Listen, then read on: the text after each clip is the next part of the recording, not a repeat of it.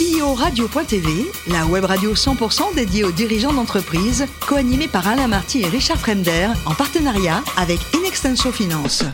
Bonjour à toutes et à tous, bienvenue à bord de CEO Radio. Vous êtes plus de 38 000 dirigeants d'entreprise abonnés à nos podcasts et on vous remercie d'être toujours très nombreux à nous écouter chaque semaine. Vous pouvez également réagir sur les réseaux sociaux. À mes côtés, pour co-animer cette émission, Marc Savaté, associé et directeur général d'Ilexenso Finance. Bonjour Marc. Bonjour Alain. Aujourd'hui, on a le grand plaisir d'accueillir Benoît Renault, qui est directeur général France et Benelux de Werner et Merz. Bonjour Benoît. Bonjour. Alors vous êtes né en 1960 à Metz, maîtrise de sciences co, doublé de lycéenne, donc à Nancy. Et votre premier job, c'était chez Procter. C'était une expérience formatrice et enrichissante, on le souhaite en tout cas. Oui, absolument. Parce que quand on sort de l'école, on a bien sûr beaucoup, beaucoup de, techniques euh, a priori, mais avec Procter, on apprend des choses euh, dans la réalité. Et c'est une belle école de formation à la fois technique de vente et au marketing. Ensuite, Brossard, Papy Brossard, c'est ça? Oui, petite aventure. Euh, on change complètement au bout de six ans dans une entreprise, on va dire, très française, en alimentaire, et dans un contexte très particulier, parce qu'il y a eu beaucoup de, de changements d'actionnaires, donc c'était une aventure un peu particulière. Ensuite, vous refaites une beauté, si je puis dire, chez Nivea? Complètement. Euh, après avoir donc été dans des petites entreprises en restructuration, je me suis dit qu'il fallait un petit peu stabiliser et je suis reparti dans un grand groupe euh, d'origine allemande. Aujourd'hui, donc l'entreprise, elle est de capitaux de quel? C'est européen, hein, allemand aussi. Hein. Oui, absolument. Donc Werner Mertz, c'est une société familiale mmh. euh, dirigée donc par la cinquième génération.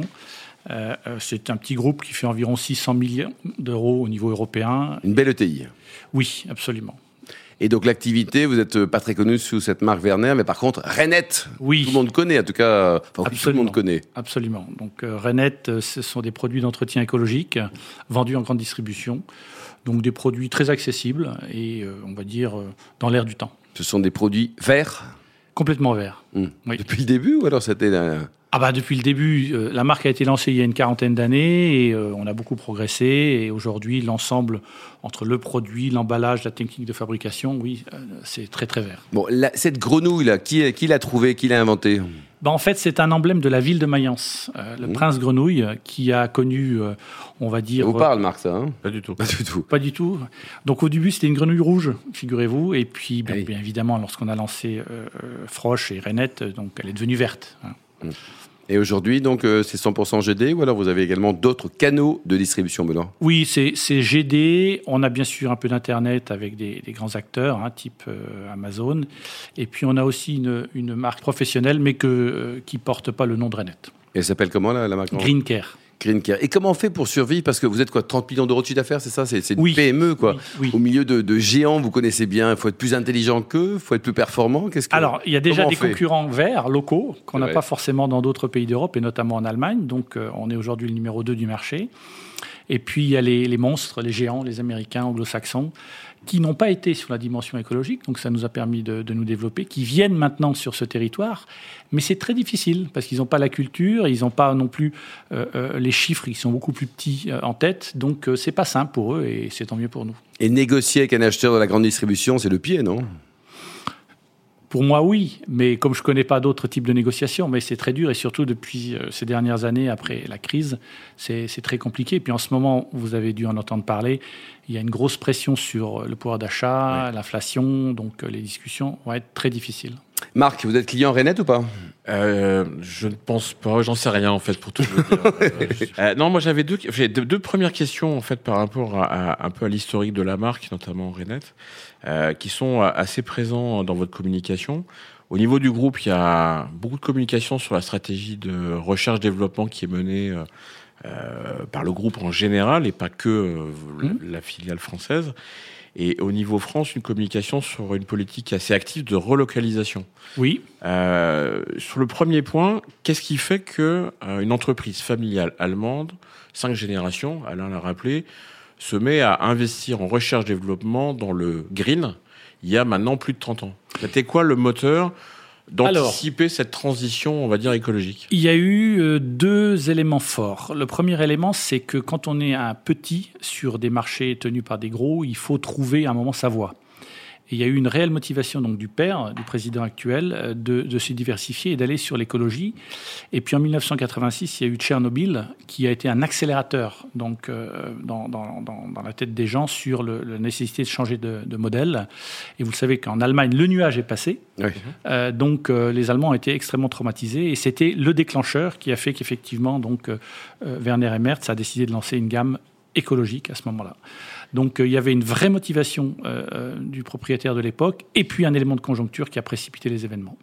D'accord, mais on peut encore aujourd'hui innover dans des produits d'entretien dans le packaging, dans les formulations? C'est quoi l'innovation dans votre, dans votre monde, si je peux me permettre? Le packaging, il y a une dizaine d'années, on a été les premiers à se lancer sur du plastique recyclé.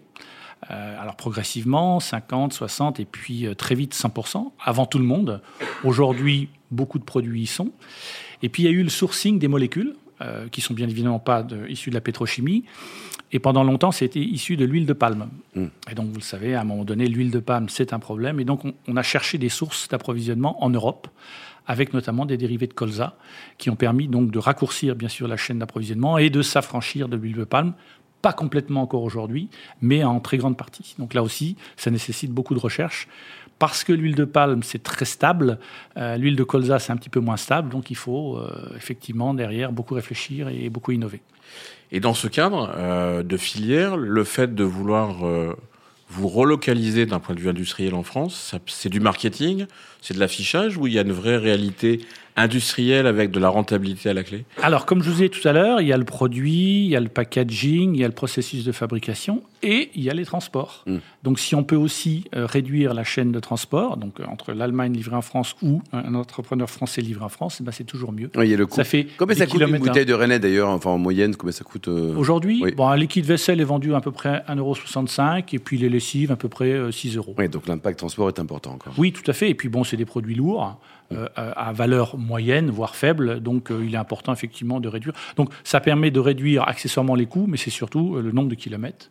Hein, et donc, ça, c'est important. Un meilleur bilan carbone, Marc. Et donc, il y, a une usine Renette qui a vu ou qui va voir le jour en France? Alors, on s'est associé à, un fabricant existant. Donc, on a fait sous-traiter. c'est ça l'idée, parce qu'on n'a pas les moyens et pas non plus la masse d'avoir notre propre usine en France. Puis il y a des gens qui savent très bien faire et ça permet donc à la fois de bénéficier de leur expertise et, c'est très bien ainsi. Et, et, enfin, dernière question, euh, vous êtes en, une entité dans, un, groupe euh, européen. Euh, comment on gère le développement en France Il y a des acquisitions possibles, il y a du financement de croissance interne. C'est quoi, c'est quoi les perspectives euh, d'une marque comme la vôtre sur un territoire comme la France? En fait, euh, euh, on regarde régulièrement s'il y a des, entreprises à vendre, mais aujourd'hui, ce n'est pas notre priorité numéro un. On essaye plutôt donc de lancer des produits qui sont conçus en Allemagne, et puis nous-mêmes, en tant que Français, on a nos propositions et on a été mmh. capable de lancer des références. La dernière, par exemple, c'est le liquide vaisselle au gingembre, qui est réellement né donc de la réflexion du marketing français et euh, on sait déjà que ça va s'étendre dans d'autres pays. Donc, euh, c'est à la fois les deux. Le siège en Allemagne nous, donne des innovations et nous-mêmes, nous avons la capacité de créer, en fonction de nos études, des initiatives purement françaises. Il y a d'autres produits qui vont arriver là sur les, mois à venir, Benoît, sans trahir des, secrets?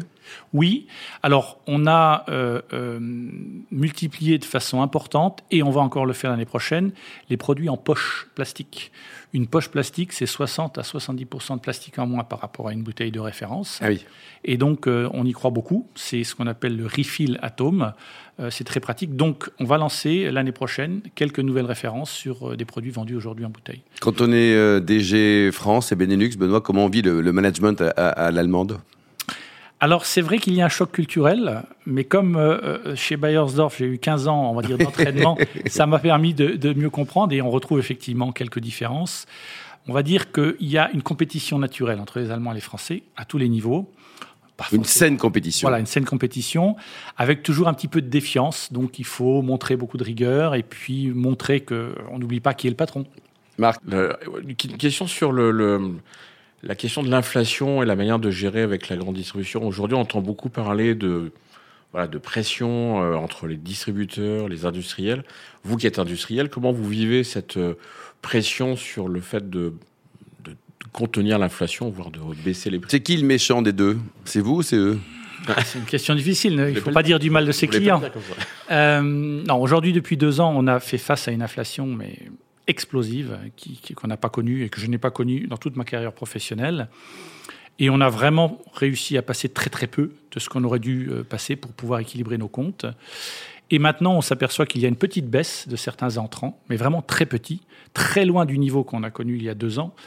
Donc je dirais les efforts euh, vont être très difficiles à faire et il ne faut pas oublier que pendant deux ans, on n'a pas pu passer tout ce qu'il fallait pour pouvoir équilibrer nos comptes. Donc mmh.